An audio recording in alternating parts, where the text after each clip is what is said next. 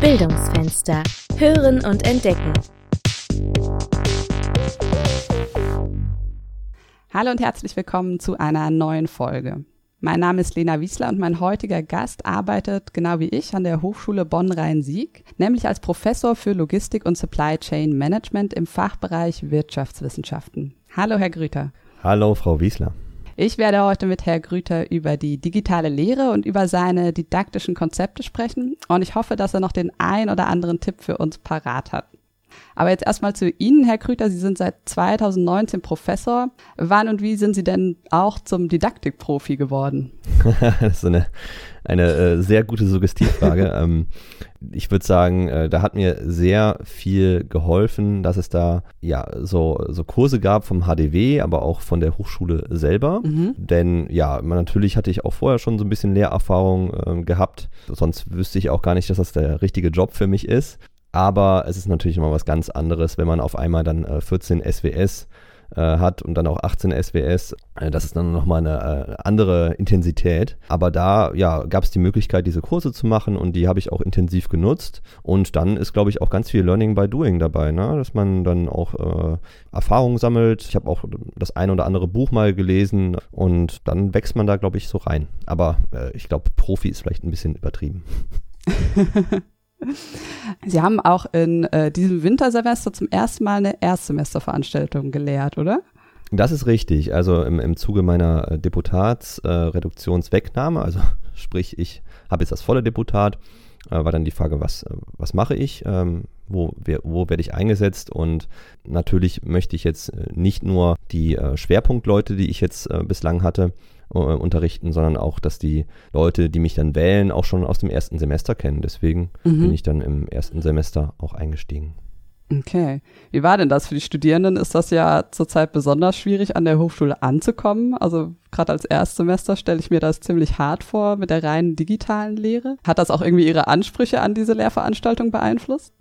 Definitiv. Also ähm, mir, mir war klar, dass es ja für jemand, der sein Studium so anfängt und dann irgendwie ähm, vielleicht noch nicht mal die Hochschule gesehen hat und alles läuft digital ab, dass das eine, ja, eine ziemlich große Herausforderung ist. Und ja, ich habe versucht, die Studis möglichst nah an mir dran zu halten, dass da niemand irgendwie verloren geht und auch, ja, das so ein bisschen das Lehrkonzept daran angepasst. Aber aus den reinen Zahlen äh, weiß ich, dass es trotzdem für viele äh, noch sehr schwierig war. Also ich hatte, wusste ja, wie viele Anmeldungen gab es, wie viele waren dann in den Zoom-Calls. Da gab es schon eine äh, gewisse Differenz. Also ja, ich glaube, dass es unheimlich schwierig ist, wenn man jetzt so völlig ohne soziale Kontrolle auch, aber auch irgendwie ohne, dass man irgendwo hinfährt, einen Stundenplan hat und äh, richtig, dass, man, dass das dann schwierig ist als mhm. Studierender, da ähm, ja 100% Disziplin über das ganze Semester durchzuziehen.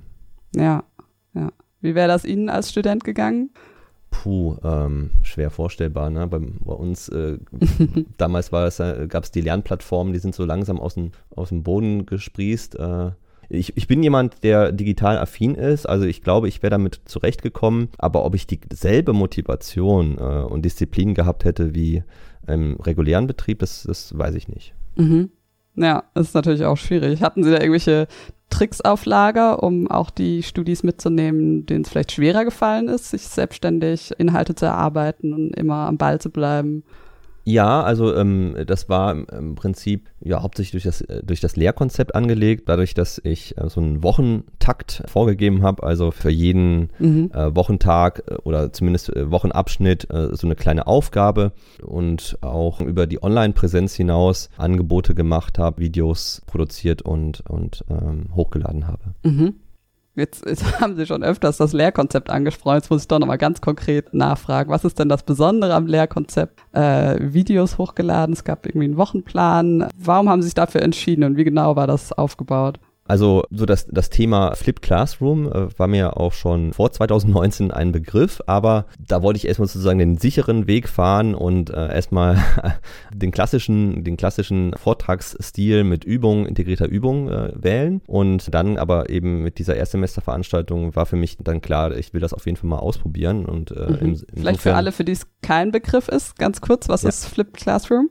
Flipped Classroom bedeutet, dass man ja diese klassische Aufteilung umdreht, flippt sozusagen, die da wäre, dass man ähm, eben in der Präsenzveranstaltung ähm, Inhalte vermittelt bekommt und die zu Hause dann wiederholen und üben soll.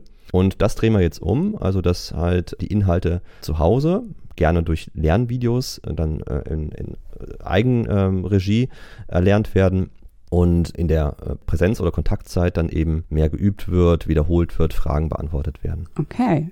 Genau, und äh, ja, die, die Idee dahinter ist ja, dass man ähm, beim sozusagen Erlernen der Inhalte sein eigenes Lerntempo anlegen kann. Bei so Lernvideos ist es ja auch ganz praktisch, man kann auf Pause drücken, man kann das sich gegebenenfalls auch anschauen, wo man will, wenn man jetzt ein Handy hat äh, mit Internetverbindung. Man kann das langsamer, schneller abspielen, je nachdem, ob der Dozent zu langsam oder zu schnell für einen spricht. mhm. Genau, und ähm, äh, ja, das war sozusagen Teil dieses Lernkonzepts, äh, dieses Flip Classroom-Konzept und das wollte ich da dann auch unbedingt mal ausprobieren, wie das äh, so läuft. Und das äh, hat dann auch natürlich auch sehr gut mit Corona gepasst, äh, weil man dort einfach ein bisschen flexibler ist und ja, sozusagen auch nochmal ein bisschen den Studierenden ein bisschen mehr Struktur vorgibt, wie so eine Woche dann ähm, aussehen sollte. Mhm. Mal angenommen jetzt, ich wäre Lehrende und äh, würde gerne ein ähnliches Konzept umsetzen. Hätten Sie da Tipps für mich oder gibt es vielleicht Stolperfallen, auf die ich achten müsste? Ja, also ich glaube, der erste Tipp wäre einfach mal machen. ähm, ich bin auch so ein bisschen in, in diese Falle reingelaufen, dass ich halt sehr viel, also ich hatte einmal einen Kurs vom HDW auch, dann habe ich auch sogar noch Paper gelesen, habe mich wahnsinnig viel äh, so auf konzeptioneller Ebene beschäftigt. Auch das Technische, das kann natürlich auch äh, sehr viel Zeit verschwenden und habe dann relativ spät, äh, bin ich ins eigentliche Doing eingestiegen. Also, dass man mal wirklich ein Lernvideo aufsetzt, dann einen Plan macht für für die Präsenzveranstaltung. Ähm, also da kann man sozusagen sich vielleicht äh, ein bisschen verrennen. Ja, da würde ich sozusagen zu raten, einfach mal zu machen. Man kann es ja, wenn man es dann nicht gut findet, nochmal machen oder halt im nächsten Semester nochmal ähm, machen. Aber das wäre sowas, was ich aus meinen eigenen Fehlern jetzt jemandem naheliegen würde. Mhm. Also nicht so tief in die Theorie eintauchen, sondern einfach mal ausprobieren. Genau, also ich meine, Theorie kann auch nicht schaden, aber äh, das wurde zugegebenermaßen bei mir dann auch alles nochmal ein bisschen stressig, das dann auf die letzten Meter vorzubereiten. Mhm. Und das muss ja eigentlich nicht sein, wenn man vielleicht ein bisschen weniger Theorie macht und ein bisschen mehr Praxis trägt. Mhm. Ich habe mir natürlich auch auf YouTube mal äh, ihre Videos ein bisschen angeschaut. Ich habe gesehen, sie haben Screencast gemacht und Videos vor einem Greenscreen und dann auch noch animierte Videos. Das ist ja sehr umfassend. Genau, also weiterer Baustein waren sozusagen das Discovery Learning oder Problem-Based Learning. Also ich bin jetzt auch kein Didaktikexperte, aber so wie ich das verstanden habe, ist die, die Idee dahinter, dass man äh, den, den Studierenden erstmal Problem hinwirft oder eine interessante Fragestellung und die erstmal machen lässt, ohne irgendwelche großen theoretischen, akademischen Inhalte, sondern erstmal schaut, ja, wie würde jemand jetzt ohne dieses Vorwissen daran gehen und ganz wichtig natürlich auch die Studierenden für dieses Problem zu motivieren, dass man dann danach feststellt, okay, das ist wirklich etwas, wo es sich jetzt lohnt, mal irgendwelche Konzepte oder Modelle oder Gleichungen dann zu lernen für, dass man das halt auch fundiert angehen kann. Und die Realisierung davon, das waren diese Animationsvideos dann. Da haben wir sozusagen eine Geschichte von zwei Absolventen der Hochschule Bonn-Rhein-Sieg begleitet. Die wurden da animiert mit einer Software, die heißt Powtoon. Und die äh, tapsen so von einem Problem ins andere und ähm, ja, da wird dann immer innerhalb von so ein, zwei Minuten ja so ein, so ein kleines Problem, manchmal auch mit ein paar Zahlen dargestellt und dann gesagt, ja, am Ende bitte reichen Sie doch mal auf der Lernplattform einen Lösungsvorschlag ein. Mhm. Das haben die Studierenden einzeln gemacht oder dann auch in Gruppen? Genau, das haben die einzeln gemacht und da war ich auch, das war für mich einer der absoluten Highlights, was da dann auch für eine Rücklaufquote und auch an Inhalten kam.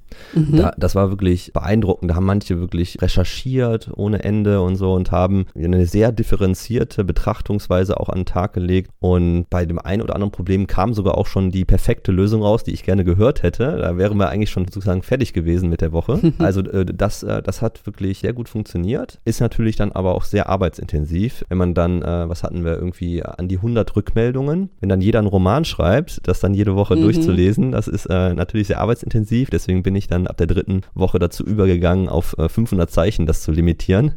Äh, da, kann, da ist ja immer noch genug Raum dann äh, für, ja. für eine differenzierte Darstellung.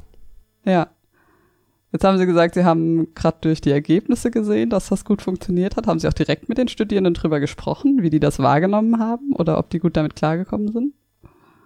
Ja, also ich habe im Präsenzteil, haben, haben wir auch mit einem digitalen Tool gearbeitet neben Zoom. Das heißt Miro. Das kann ich auch äh, wärmstens empfehlen, wurde mir auch von einem Kollegen empfohlen, mhm. auf miro.com. Äh, da kann man so in so einer Art Workshop-Charakter dann arbeiten. Und da hatte ich jetzt auch immer so am Ende so ein, so ein Feedback-Slide, wo man dann äh, sagen konnte, was jetzt gefa einem gefallen hat und was nicht. Und diese Lernvideos, äh, da gab es eigentlich nur positives Feedback zu. Äh, die waren ja so konzipiert, dass wirklich jeder damit also äh, komplett ohne Vorwissen klarkommen äh, sollte. Da gab es jetzt irgendwie niemanden, der da irgendwie nicht mit zurechtgekommen ist. Im Gegenteil, eigentlich diesbezüglich nur positives Feedback. Es gab definitiv auch insgesamt auf die gesamte Veranstaltung so ein paar Punkte, äh, die ich anders machen werde und die mir auch von den Studenten so gespiegelt wurden. Aber äh, diese reinen Animationsvideos, die sozusagen dieses Problem darstellen sollen, das werde ich genauso beibehalten. Das hat sehr gut funktioniert. Mhm.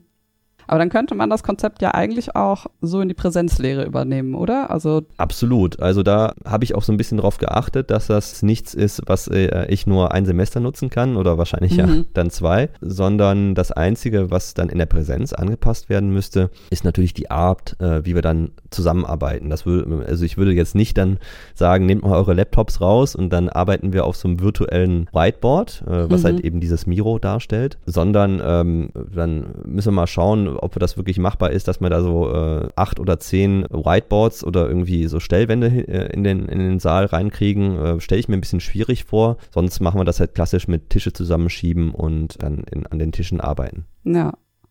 Wenn Sie jetzt die Wahl hätten zwischen Präsenz und digitaler Lehre, was würden Sie sich dann aussuchen? Also ich finde es unheimlich spannend, jetzt ganz viele neue Sachen auszuprobieren und bin auch begeistert, wie das so vom Lernerfolg, wie das funktioniert sozusagen der Grund, warum ich jetzt sagen würde, noch ein Corona-Semester, wenn nicht so schlecht wäre, um das einfach nochmal ein bisschen zu verfeinern, zu optimieren. Aber natürlich überwiegt bei mir der Wunsch, einfach mal wieder äh, normale Lehre zu haben und mhm. auch wieder Studierende zu sehen. Ja, ist es ja leider schon so, dass ohne einen Kamerazwang machen die Studierenden ihre Kameras nicht an. Ja, das Problem der schwarzen Kacheln. Genau, dann sitzt man da sechs, sieben Stunden vor schwarzen Kacheln und ja. dann, äh, als mein kleiner Sohn, der ist zwei Jahre, als der mal reingekommen ist, dann muss er sich auch gedacht haben, der Papa spinnt, der redet da die ganze Zeit mit schwarzen Kacheln. Haben Sie da einen Trick, wie Sie die Studierenden manchmal aus der Reserve locken? Ja, also äh, was sich als auch schon in dem Semester davor sehr, äh, sehr effektiv bewiesen hat mit meinen Schwerpunktstudierenden, war ganz viel Breakout-Session-Arbeit. Also dass mhm. ich im Zoom sage, so, jetzt gibt es einen kleinen Arbeitsauftrag, äh, 10, 15, 20 Minuten und dann werden Ergebnisse vorgestellt und diskutiert und natürlich durch diese Aktivierung holt man die Studierenden natürlich auch dann ab und dann kommt, ne, dann habe ich zumindest die Erfahrung gemacht, kommt auch eine sehr gute Beteiligung. Mhm. Ja, die Erfahrung habe ich auch gemacht, dass äh, Breakout-Sessions auf jeden Fall immer besser funktionieren, als wenn man die ganze Zeit in diese schwarzen Kacheln reinspricht. Ja, ohne, ohne das, glaube ich, würde ich jetzt wahrscheinlich schon ein bisschen verrückt sein. ja, man weiß das ja nicht, vielleicht ist man schon ein bisschen verrückt, aber ähm, nein, ähm, das, ohne das, glaube ich, wäre es wirklich sehr, sehr anstrengend. Ja, ja, das stimmt. Wie finden Sie Videokonferenzen generell? Ich finde es gut in, in der Hinsicht, dass ich jetzt auch an ganz vielen Fachkonferenzen und Praktikakonferenzen teilnehmen kann, äh, sozusagen mhm. so nebenbei. Äh, man isst gerade zum Mittag mit der Familie, dann geht man wieder auf die Konferenz, muss nirgendwo anreisen und sowas. Das ist natürlich irgendwie komfortabel. Aber das Schöne an solchen wissenschaftlichen oder Praxiskonferenzen ist natürlich auch so der persönliche Kontakt, vielleicht auch mal das Bierchen abends, das fällt alles weg. Mhm. Das ist natürlich schade einmal. Und äh, ich habe natürlich in dem Rahmen zum Beispiel dieser Schulung auch mal die Perspektive der Studierenden mitbekommen. Also wie ist das jetzt, wenn ich da sitze und zuhören soll und mitarbeiten soll und einfach mitmachen soll? Und da muss ich sagen, ich finde es einen Ticken anstrengender als äh, es in der mhm. Präsenz. Ähm, allein allein dadurch, dass wenn man jetzt die, die ganze Zeit die Kamera anhat, man irgendwie so permanent ja unter Beobachtung steht. Natürlich ist das nicht so, ne? Aber ähm, wenn man jetzt im, in, einer, in, so einer Gruppe zu zehnt in einem Raum sitzen würde, dann würde ich ja merken, wenn mich jemand die ganze Zeit anstarrt. Ja. Aber in so einem Call äh, würde ich das nicht merken. Und ich finde, also das löst so ein bisschen mehr einen sozialen Stress aus. Und deswegen habe ich den Studierenden auch gesagt, hey, ich kann äh, total verstehen, wenn ihr mal äh, oder wenn sie mal eine, eine, Pause von der Kamera brauchen. Also im Endeffekt war es ja dann so, dass die wirklich die absolute Mehrheit das gar nicht angemacht hat. Aber ich denke, da muss man halt auch äh, irgendwie das berücksichtigen, ne? dass das halt ja eine andere Art der sozialen Interaktion ist. Mhm. Jetzt haben Sie ja viel ausprobiert und erlebt und gemacht im letzten Semester. Was haben Sie denn da selber draus gelernt? Ähm, viel. also einmal, also aus der technischen Perspektive natürlich, habe ich mich mit mehreren Tools äh, angefreundet, äh, mit denen ich vorhin halt nichts gemacht hatte. Also dieses Powtoon, mhm. das Miro, okay, Zoom, das ist jetzt, das war schon drin aus dem letzten Semester. Und äh, ja, okay, die äh, ganze Videoerstellung, Bearbeitung mit Camtasia. Ja, also aus technischer Perspektive viel gelernt. Mhm. Und natürlich so aus didaktischer Perspektive bin ich noch tendenziell viel mehr Richtung Aktivierung gegangen, neben diesem neuen Konzept für die S-Semester-Veranstaltung. Und da ist für mich eigentlich äh, das Learning gewesen, es gibt eigentlich fast nicht zu viel Aktivierung. Fast nicht zu viel. Ja, genau, fast eben, weil es war bei den Erstsemestern ein, ab und zu ein Ticken zu viel. Also es war nicht bei allen so, aber ein paar hätten sich definitiv mehr einfach Vortrag gewünscht, also negativ äh, formuliert kann man natürlich Berieselung sagen, aber ähm, mhm. ich sehe da durchaus auch äh, berechtigt diesen, diesen Vorschlag, weil man manchmal natürlich auch einfach ein bisschen Orientierung braucht von der Lehrperson. Mhm. Ja, klar, gerade als Erstsemester bestimmt. Genau, die dann auch einfach mal nicht nur im Lernvideo, sondern auch in der Präsenz sagt, so und so ist es und so und so ist meine Erfahrung und vielleicht auch aus der Praxis. Mhm. Und ja, also äh, um mal jetzt einen Daumenwert zu nennen, wir haben halt in dieser Flipped Classroom Veranstaltung, wo natürlich das Konzept vorsieht, ganz viel zu üben, ganz viel selber zu machen, haben wir tatsächlich auch, würde ich sagen, 80 Prozent der Zeit war Gruppenarbeit oder, oder Selbstarbeit, Eigenarbeit von den Studierenden. Ne? Und dann, mhm. das heißt, so 20 Prozent ist so dann die Grenze, ne? das dann, das dann, dann schon ein bisschen zu, also an der Grenze von zu wenig, äh, zu wenig Vortrag. Jetzt haben Sie gerade gesagt, Sie haben sich mit mehreren Tools angefreundet. Ist irgendeins Ihr bester Freund geworden? Würde ich nicht sagen. Also jedes hat so seine eigene Daseinsberechtigung. Ne? Also jedes erfüllt so seinen speziellen Zweck. Aber ja, also Miro hat äh, mich schon begeistert, würde ich sagen. Also ich könnte mir jetzt eigentlich im Nachhinein kaum noch vorstellen, wie ich diese ja, 2x60 Studierenden da durch diesen Flip Classroom geführt hätte, ohne Miro. Also ich hatte da auch mhm. natürlich auch schon Gedanken gemacht, weil ich habe Miro erst im Laufe letzten Jahres dann kennengelernt. Aber das hat mir wirklich das extrem erleichtert, würde ich sagen. Mhm. Okay, das heißt, Sie nutzen das auf jeden Fall weiter. Werfen wir mal noch einen Blick in die Zukunft. Gibt es noch irgendwas Neues, was Sie mal ausprobieren wollen? Irgendwas in didaktischer Hinsicht, in technischer Hinsicht, vielleicht noch ein neues Gadget, das Sie sich gerne kaufen würden? Also äh, ja, das liegt nahe, ne, weil ich glaube, äh, man merkt, dass ich da äh, keine, keine Angst vor habe und damit gerne ausprobiere. Mhm. Aber in der Tat bin ich jetzt bei einem Setting, wo ich total zufrieden bin. Also ich sehe da jetzt keine Notwendigkeit. Wenn ich so im Austausch mit Kollegen vielleicht nochmal was aufschnappe, dann wieso nicht? Aber äh, ich bin jetzt mit diesem Setting sehr zufrieden und äh, das reicht jetzt auch erstmal. Das ist doch ein schöner Abschluss. Sie sind sehr zufrieden mit Ihren Tools. Sie haben Ihr Konzept ausprobiert, feilen noch an der einen oder anderen Stelle, aber sind damit, wenn ich es richtig rausgehört habe, auch sehr zufrieden. Absolut. Genau, das heißt, das nächste Semester kann eigentlich kommen für Sie. Definitiv. Sehr schön. Dann bedanke ich mich sehr herzlich, dass Sie sich die Zeit genommen haben heute und uns ein bisschen berichtet haben aus Ihrem digitalen Semester und Ihren Lehrkonzepten. Genau, und hoffe, dass die Zuhörerinnen und Zuhörer auch vielleicht ein bisschen was mitnehmen konnten daraus. Ja, danke auch Ihnen für die Möglichkeit. Hat mich gefreut. Sehr gerne.